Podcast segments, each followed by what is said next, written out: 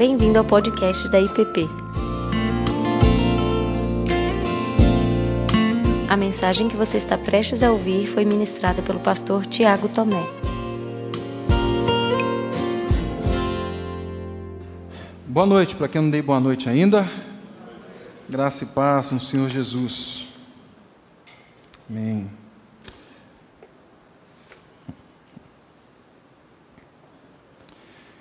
Meu irmão, nós vamos começar hoje com algumas perguntas que não são agradáveis.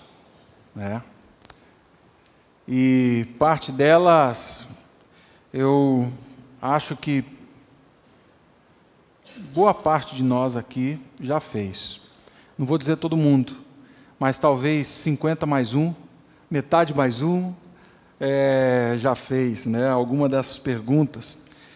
E elas são difíceis, às vezes a a nossa caminhada com Deus, a nossa história, muitas vezes tenta sufocar essas perguntas, né?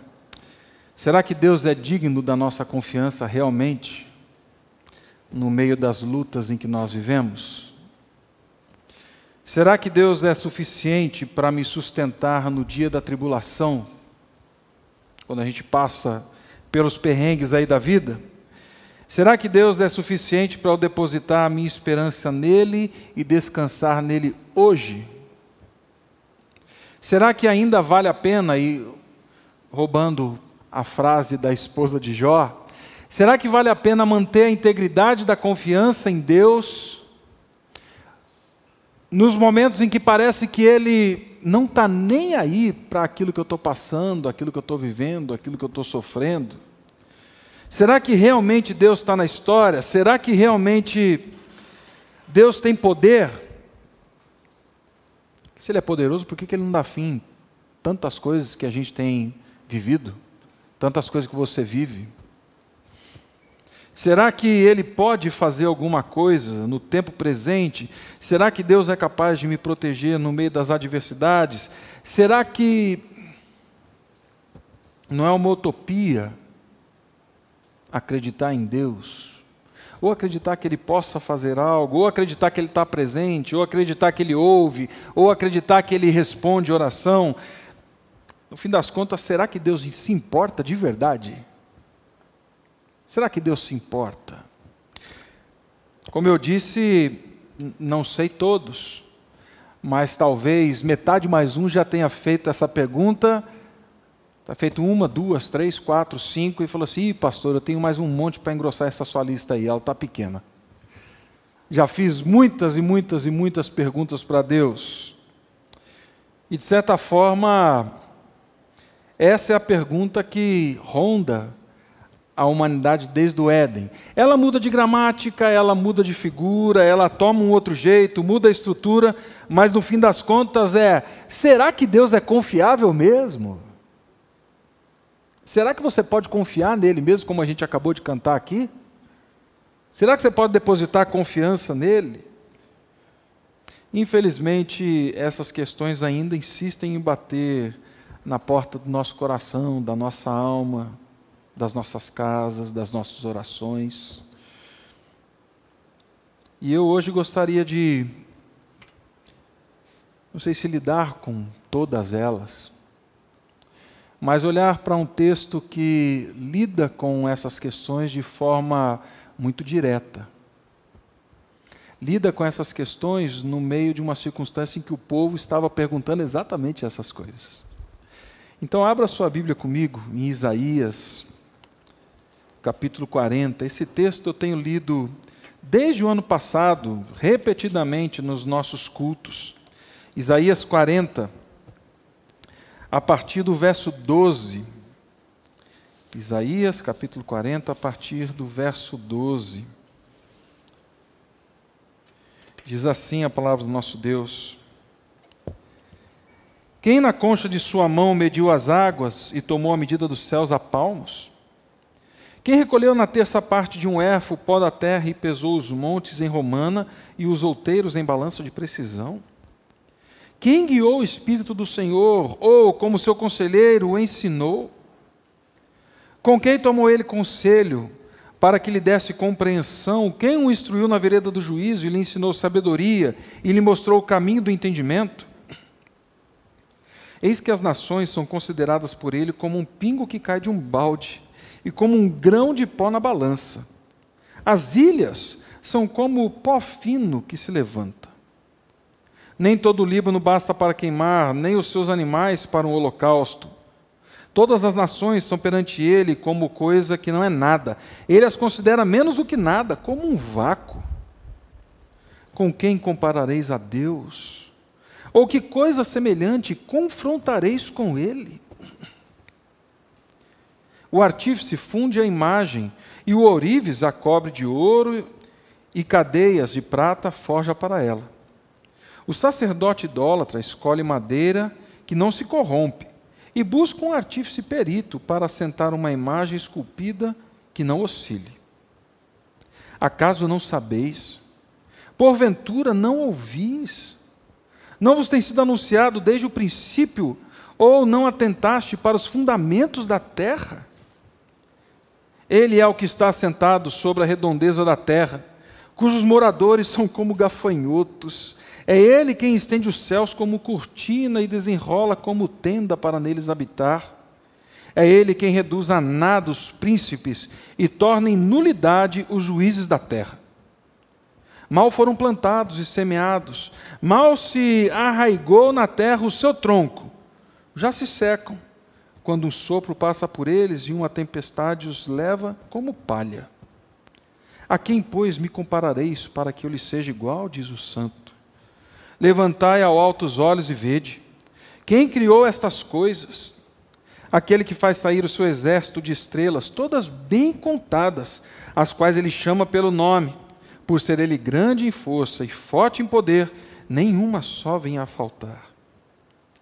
Por que, pois, dizes, ó Jacó, e falas, ó Israel, o meu caminho está encoberto ao Senhor, e meu direito passa desapercebido ao meu Deus? Não sabes não ouvistes que o eterno Deus, o Senhor, o Criador dos fins da terra, nem se cansa nem se fadiga? Não se pode esquadrinhar o seu entendimento. Faz forte ao cansado e multiplica as forças ao que não tem nenhum vigor. Os jovens se cansam e se fadigam, e os moços de exaustos caem. Mas os que esperam no Senhor renovam as suas forças, sobem com asas como águias correm e não se cansam, caminham e não se fadigam. Pai Santo, guia-nos na meditação da tua palavra. Necessitamos de graça do Senhor para que possamos compreender quem o Senhor é, a tua grandeza, glória, poder, majestade e presença em Cristo Jesus. Amém. Amém. Meus irmãos, o capítulo, os capítulos 40 a 56 do livro do profeta Isaías, eles pegam ali o final do exílio e o retorno do povo para a cidade de Jerusalém. É, ele foi escrito ao longo de muitos anos, então ele cobre uma, uma porção grande da história. Mas esses capítulos, eles estão situados exatamente nesse período, fim do exílio e regresso do povo para Jerusalém. Talvez alguns não se lembram dos fatos, talvez você que está aqui ou você que está em casa não conheça um pouco dos fatos, então deixe-me situá-lo rapidamente. O reino do rei Davi havia sido dividido, reino do norte, reino do sul. Eles haviam abandonado não só a aliança e a, a relação com Deus, mas dia a dia, se envolvendo com outras nações, como o pastor Ricardo mesmo leu agora há pouco, eles foram se envolvendo e se enveredando por outros deuses, com outros povos, e na busca por segurança, ameaçados por nações vizinhas, com medo, eles voltaram as costas para Deus, eles fizeram alianças com outras nações, e na medida que eles fazem aliança com outras nações, eles vão assimilando, eles vão eles vão tomando o jeito das outras nações. Então eles vão adorando os deuses, eles veem a vida a partir da realidade desse povo, que não era da realidade do Deus da aliança. O profeta Oséias traz esse cenário, e Jeremias também, acho que lá no capítulo 26, ele traz esse cenário de forma muito assustadora para mim e para você. Eles usam expressões pesadíssimas. Ambos falam em nome de Deus que o povo havia se prostituído, que o povo havia se deitado por troca de algo. Havia entregue a sua pureza, a sua aliança, o seu relacionamento, esperando receber alguma coisa em troca e renunciou a Deus. Eles renunciaram à submissão, à aliança, à obediência exclusiva a Deus. Eles servem outros deuses, eles adoram outros deuses e isso buscando proteção, buscando prosperidade, buscando poder, buscando de alguma forma até segurança. E isso levou o povo para o cativeiro babilônico. Quando a Babilônia chega, eles arrasam a cidade, a última cidade. Eles levam as famílias embora, você lembra do livro de Daniel. Eles destroçam os lares, o templo é destruído, a cidade fica em ruínas, Nesse período nós temos Neemias perguntando para um dos seus irmãos, Anani, como é que está lá a cidade? E, e o que ele recebe de retorno é assustador. Os muros estão quebrados, as portas estão queimadas. Quem está lá está sofrendo e está com fome. Neemias cai e chora. A situação é desoladora, é caótica. Como resultado, então, da catástrofe das más escolhas, que resultaram na quebra da aliança com Deus, eles vão para o cativeiro babilônico, e ali, no cativeiro babilônico, depois de um tempo, algumas perguntas surgem. A primeira delas é: será que Deus realmente é bom? Alguns começam a questionar a própria fé no Deus da aliança, falando assim: será que é verdade ou tudo isso era uma farsa?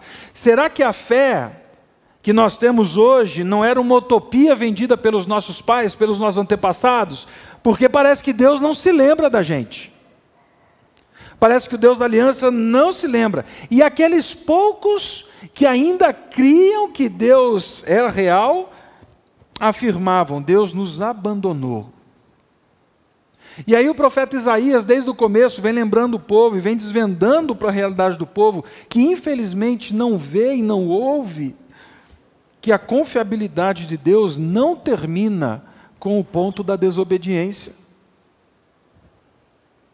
Que Ele era Senhor da história, que Ele libertou e havia libertado aqueles que obedecem, mas Ele, por graça e infinita misericórdia, Ele continuava convidando o seu povo a se quebrantar, aqueles que estavam desobedientes para que voltassem à aliança com Ele, para que retomassem o relacionamento com eles. Deus não era obrigado a libertar o povo da, da Babilônia. Não era obrigado. Eles estavam lá porque haviam quebrado a aliança. Mas no capítulo 40, no verso 1, as coisas mudam. A partir do capítulo 40, Isaías vai dizer que Deus não está derrotado pelo pecado do povo. Deus não fica derrotado pelo nosso pecado. O nosso pecado não coloca Deus no checkmate. Nunca colocou. Ele nunca foi derrotado pelo pecado do povo. Assim como hoje, Deus salva o povo por graça. Deus sempre foi gracioso. E mesmo em meio às, às duras disciplinas, porque sim, Deus disciplina o seu povo. Ele é um pai que disciplina o seu povo. E ele deixa isso claro no livro do profeta Isaías. Mesmo assim, era um Deus rico em misericórdia e graça. Então, depois de ouvir do verso 1 ao verso 11, nesse discurso de Isaías, que Deus era um Deus perdoador, que promoveria a redenção deles, e isso não tem preço, era uma ação da graça divina. Agora, Deus vai reafirmar realidades para aquele povo que perguntava sobre o caráter, sobre o poder, sobre a presença dele na história. Deus diz, nesse texto que nós lemos, eu continuo sendo o único governante do universo, eu sou o único que pode livrar a vida de vocês. Eu sou o único, não tem mais ninguém.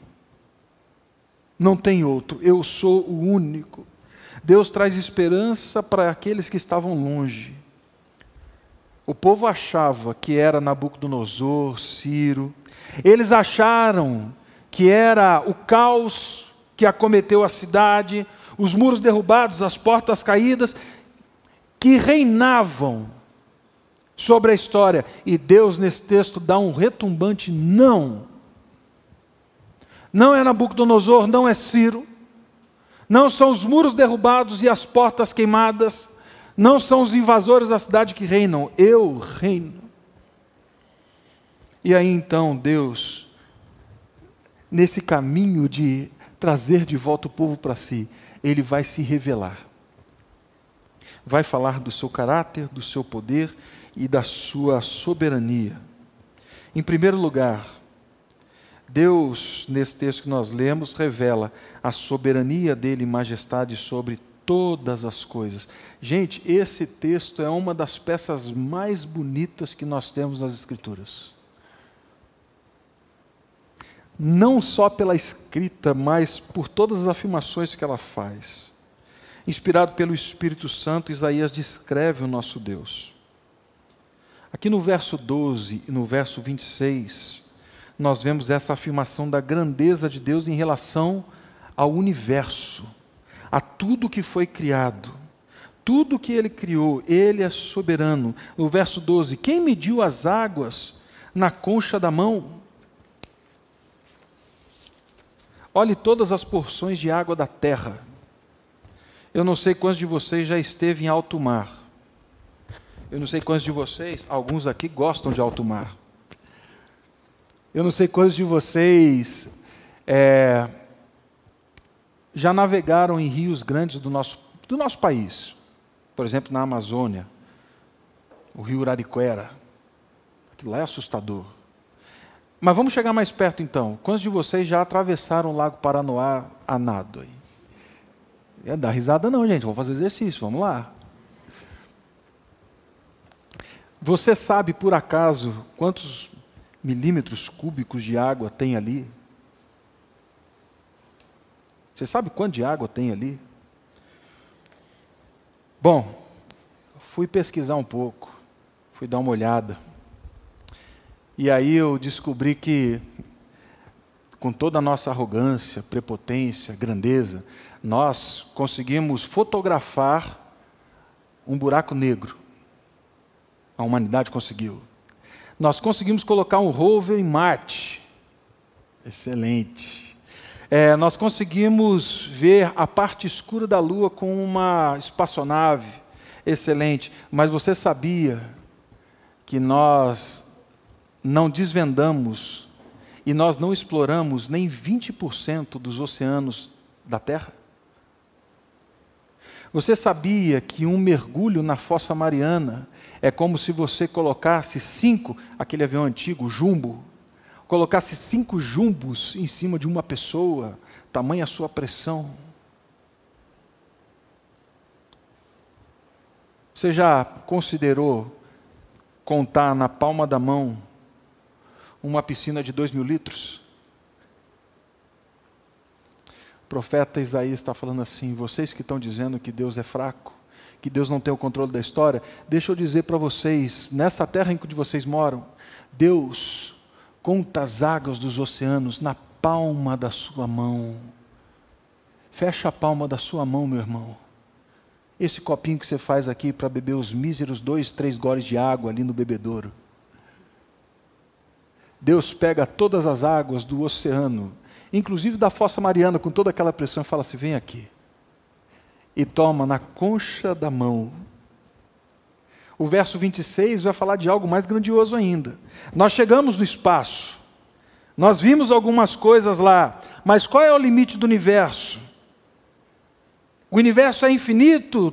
É finito? Como é que a gente lida com isso? Tem um limite? Nós chegamos em alguma fronteira, os cientistas lidam com o universo observável. E eles dizem que ele é finito, mas por essa categoria, ou seja, ele é finito naquilo que nós conseguimos enxergar dele. O universo observável. E sabe quanto tem de diâmetro o universo observável? 92 bilhões de anos-luz de diâmetro.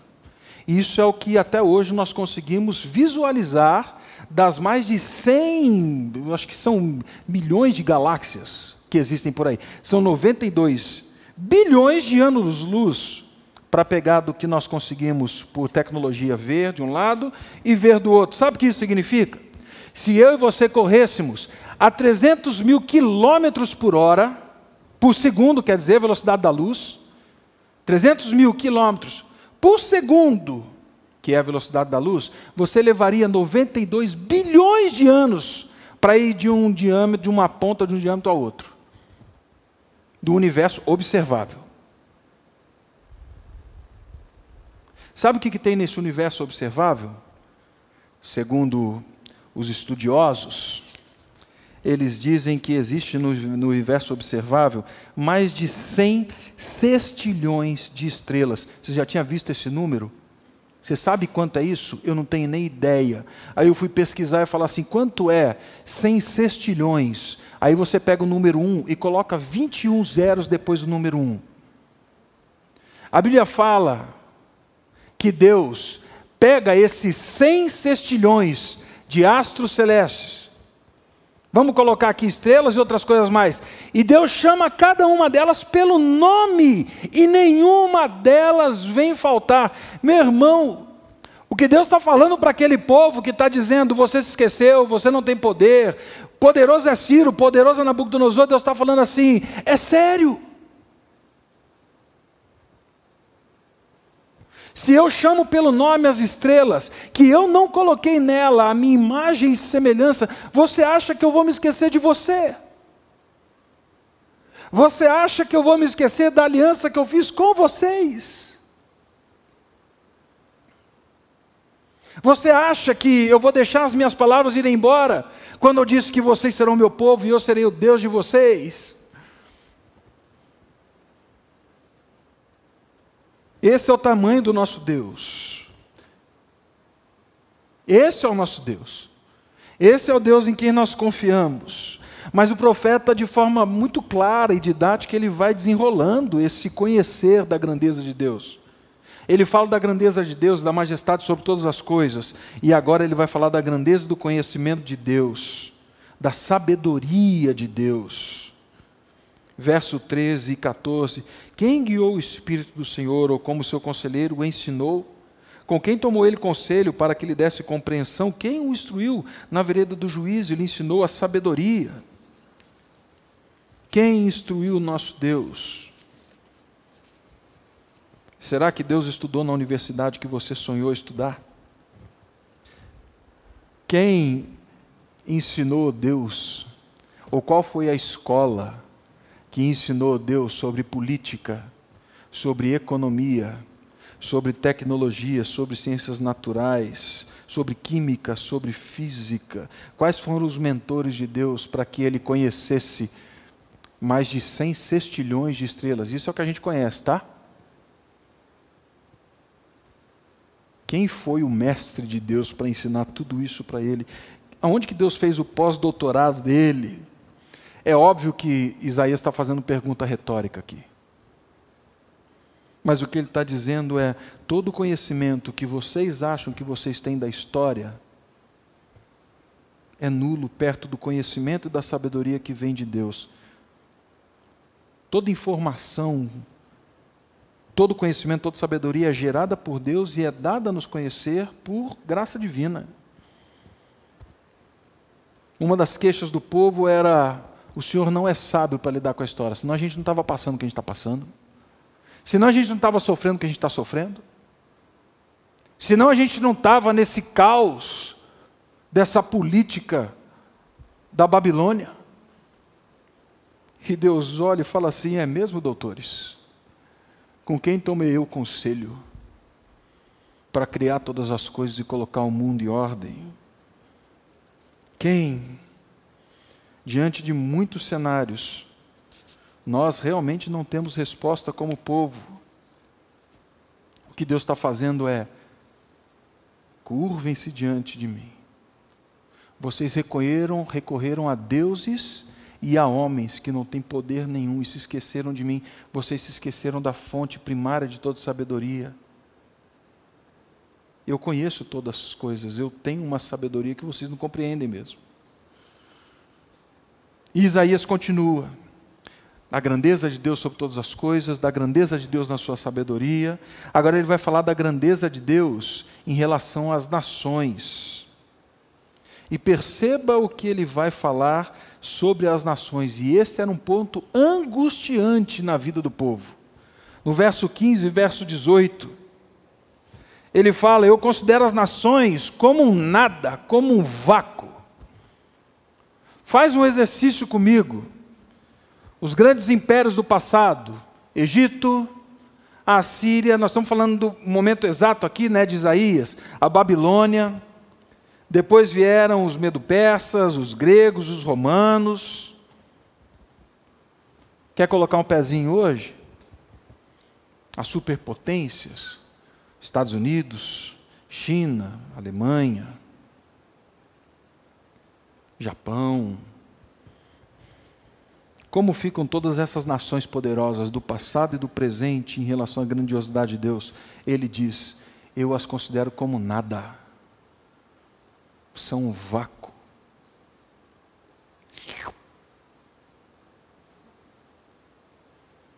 É isso para mim. Sabe o que Deus fala disso tudo? Não é que Ele não se importa com elas. O Salmo 2 diz que Deus vai dar às nações como herança ao filho dele. Deus se importa com as nações. Deus não está distante das nações. Ele queria que o povo fosse luz para as nações. O que Isaías está reforçando aqui é que Deus é maior do que tudo aquilo que ele criou, inclusive as nações. Deus é maior que as nações, inclusive aquelas que estavam oprimindo eles. O que Deus diz é: vocês ficam tão impressionados com o poder da criação, vocês ficam tão impressionados com o homem, vocês ficam tão impressionados com esses reinos, mas vocês se esquecem de mim, vocês tiram olho, os olhos do Criador de tudo isso.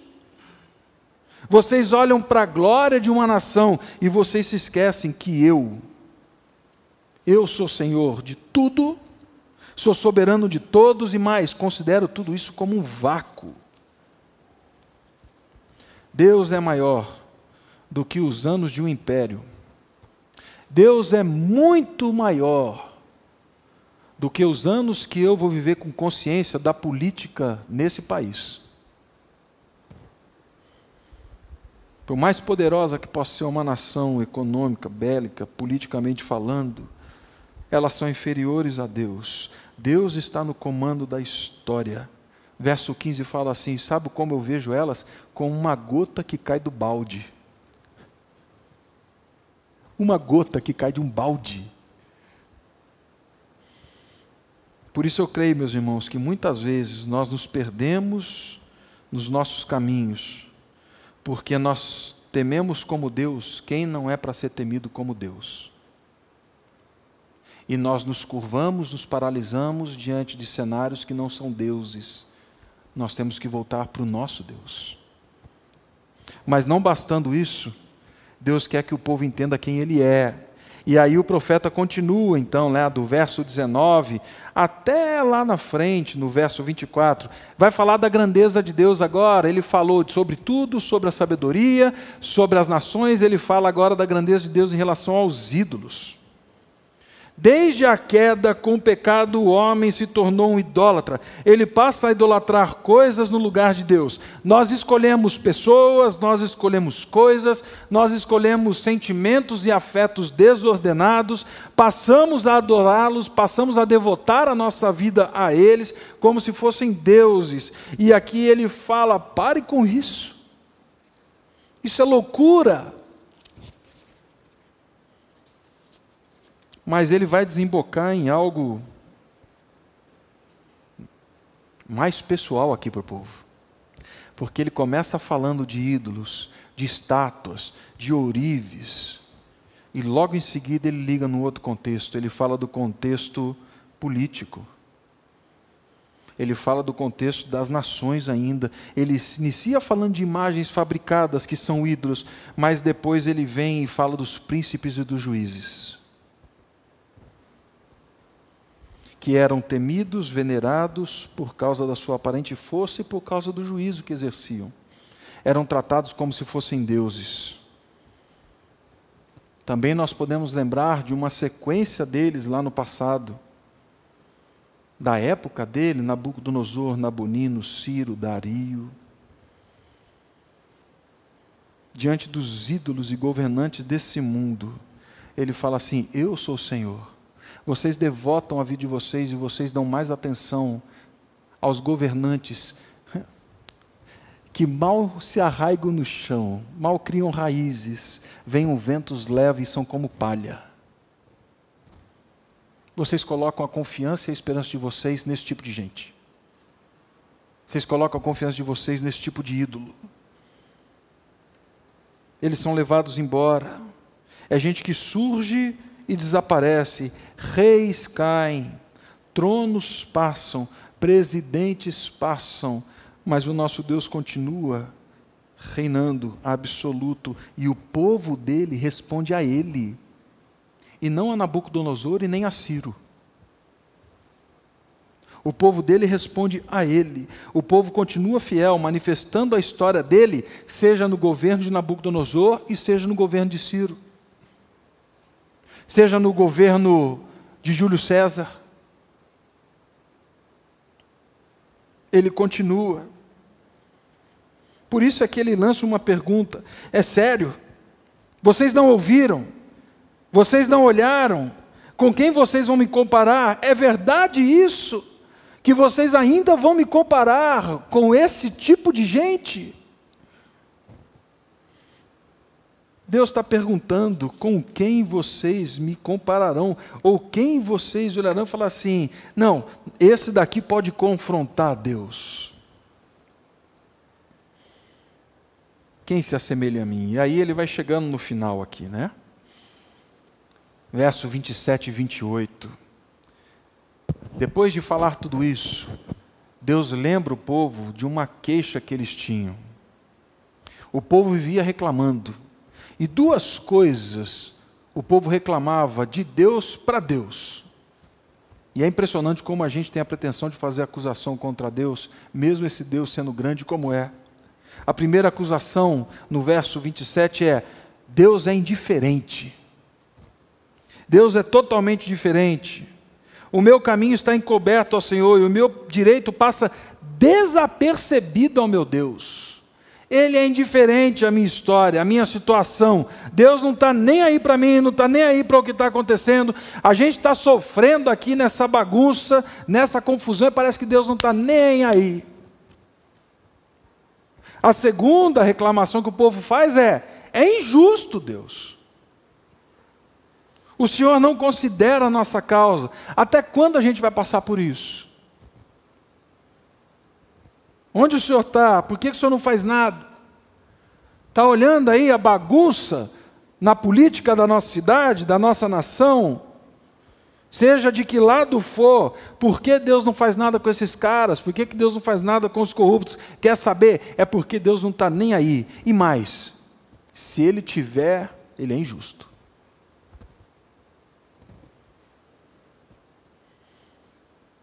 A resposta vem de Deus e a resposta vem com graça. A resposta vem: vocês não ouviram que o Criador de toda a terra não se canse, não fique exausto? Tiago, ele está mudando de assunto? Não. Ele está falando para aquele povo o seguinte: enquanto vocês pensam que eu estou dormindo, eu estou trabalhando. No capítulo 10, Deus já tinha falado para o povo: a Síria é um instrumento que eu estou usando. E outra, é um instrumento para disciplinar vocês. No capítulo 45, ele vai falar que Ciro é um menino de recado. Ciro é um menino de recado. Enquanto vocês acham que eu estou parado, com perna para o ar, não, eu estou agindo, eu estou trabalhando na história. O problema é que os poucos anos que nós temos é limitado, limita a nossa visão, é o nosso universo observável. Mas Deus é muito maior que o universo observável. Então Deus não está ausente na história, é isso que ele está dizendo. Ele não abandonou o universo, ele não abandonou o cenário da nossa nação. Deus não está ocupado a ponto de não ter tempo para ouvir as orações do povo dele. Deus não se esqueceu do povo dele. Deus não tem problema de falta de sabedoria para lidar com as questões que você acha complexas demais nesse mundo. Sabe as coisas que ocupam a sua mente dia e noite, manhã, tarde e noite, e que só te dão azia, queimação, refluxo, dor nas, nas costas. Que você fala, fala, fala, fala, fala com todo mundo e não resolveu nada.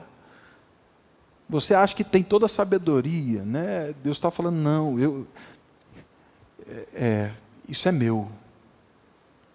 Baixa a bola, gente. Deus não perdeu o interesse sobre nós, sobre o seu povo. Ele é um Deus que não fica cansado, ele não parou de trabalhar, ele continua agindo na história.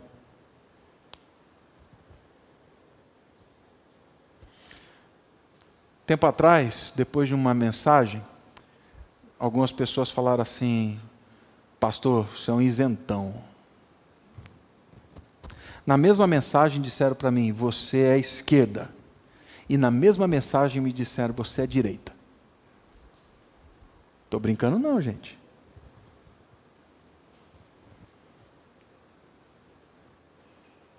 O que eu estou dizendo hoje, e o que eu quero dizer para você hoje,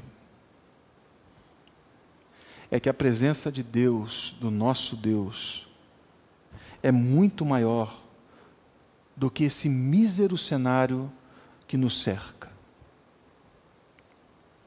que o nosso Deus é muito maior do que o que nós podemos imaginar.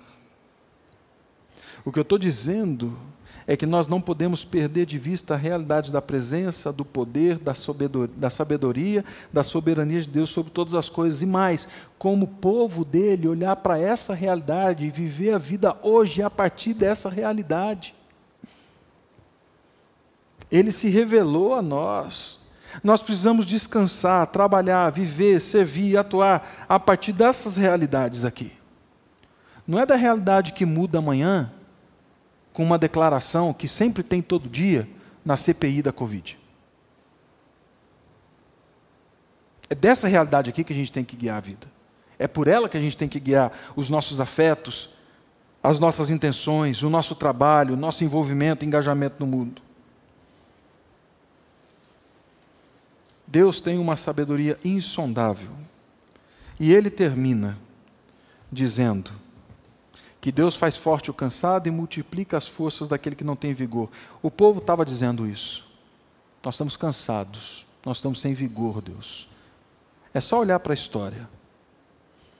E aí ele fala assim: Mas aqueles que esperam em mim, e não nessas realidades, aqueles que esperam em mim e não nessas coisas que vão ficar, vão passar, aqueles que esperam em mim renovam as suas forças para viver hoje como povo de Deus, caminham hoje manifestando o reino de Deus, não se fatigam, voam como águias. Meu irmão, talvez o nosso cansaço, talvez nós estejamos fatigados, exaustos, porque nós colocamos a nossa confiança e esperança e fé em tudo aquilo que está ao nosso redor, menos no nosso Deus.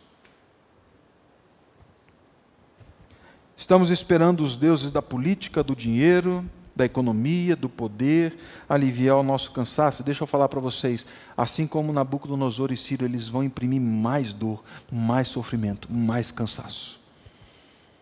Então Deus diz: Vem, eu sou grande, não há Deus como eu. Por isso eu estou trazendo vocês de volta. Se quebrantado dele nós nos rendemos à Sua majestade e à grandeza, dele, aí nós vamos responder aquelas perguntas lá do começo. Ah, daí nós vamos saber que ele é digno da nossa confiança nas lutas que vivemos. Porque nada, nada, nada é maior do que as mãos dele. Ele é suficiente para nos sustentar no dia da tribulação. Nós vamos entender que vale a pena manter a integridade na relação com Ele, porque Ele não nos abandona. A gente vai olhar para a história e vai lutar na história sabendo que Ele age na história e que nós somos filhos, povo dele, para agir na história, que Ele tem poder, que Ele continua agindo na história para julgá-la e redimi-la. Que Ele é Emmanuel. Ele nunca deixou de ser. Ele é Deus presente. Assim, meu convite para você hoje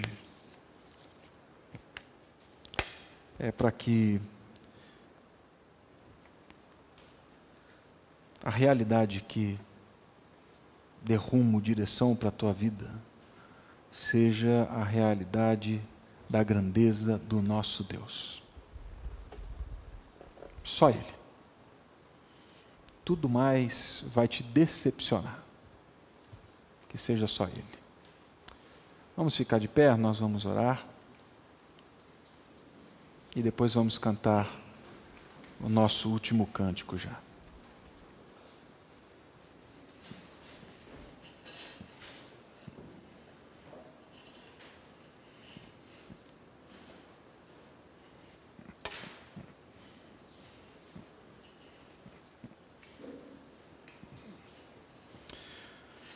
Pai Santo, no dia a dia nós vamos nos envolvendo, envolvendo com tantas realidades.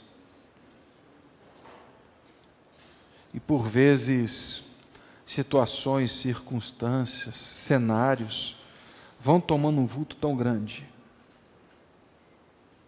E como a nossa visão é limitada, como a nossa sabedoria é pouca, nós vamos perdendo de vista a grandeza, o poder, a majestade, a glória, a sabedoria do Senhor. Pai Santo, que eu clamo nessa noite é para que o Teu Espírito Santo, e é só por meio dele que isso é possível, que o Teu Espírito Santo desvende os olhos da alma para verem a tua grandeza e para que em temor nos curvemos diante da tua grandeza, da tua glória, do teu poder.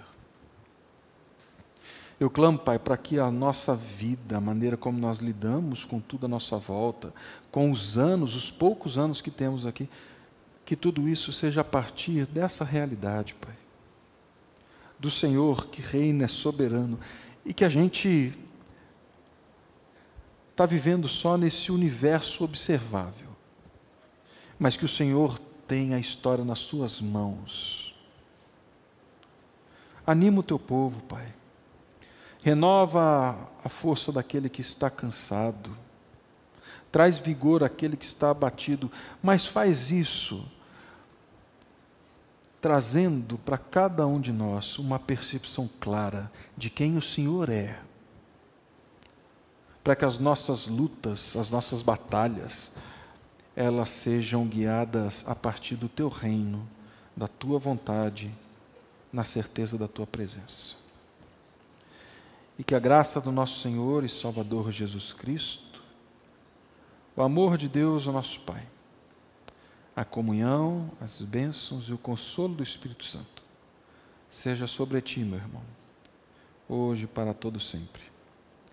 Amém. Você acabou de ouvir o podcast da IPP. Para saber mais, acesse nossa página em www.ippdf.com.br.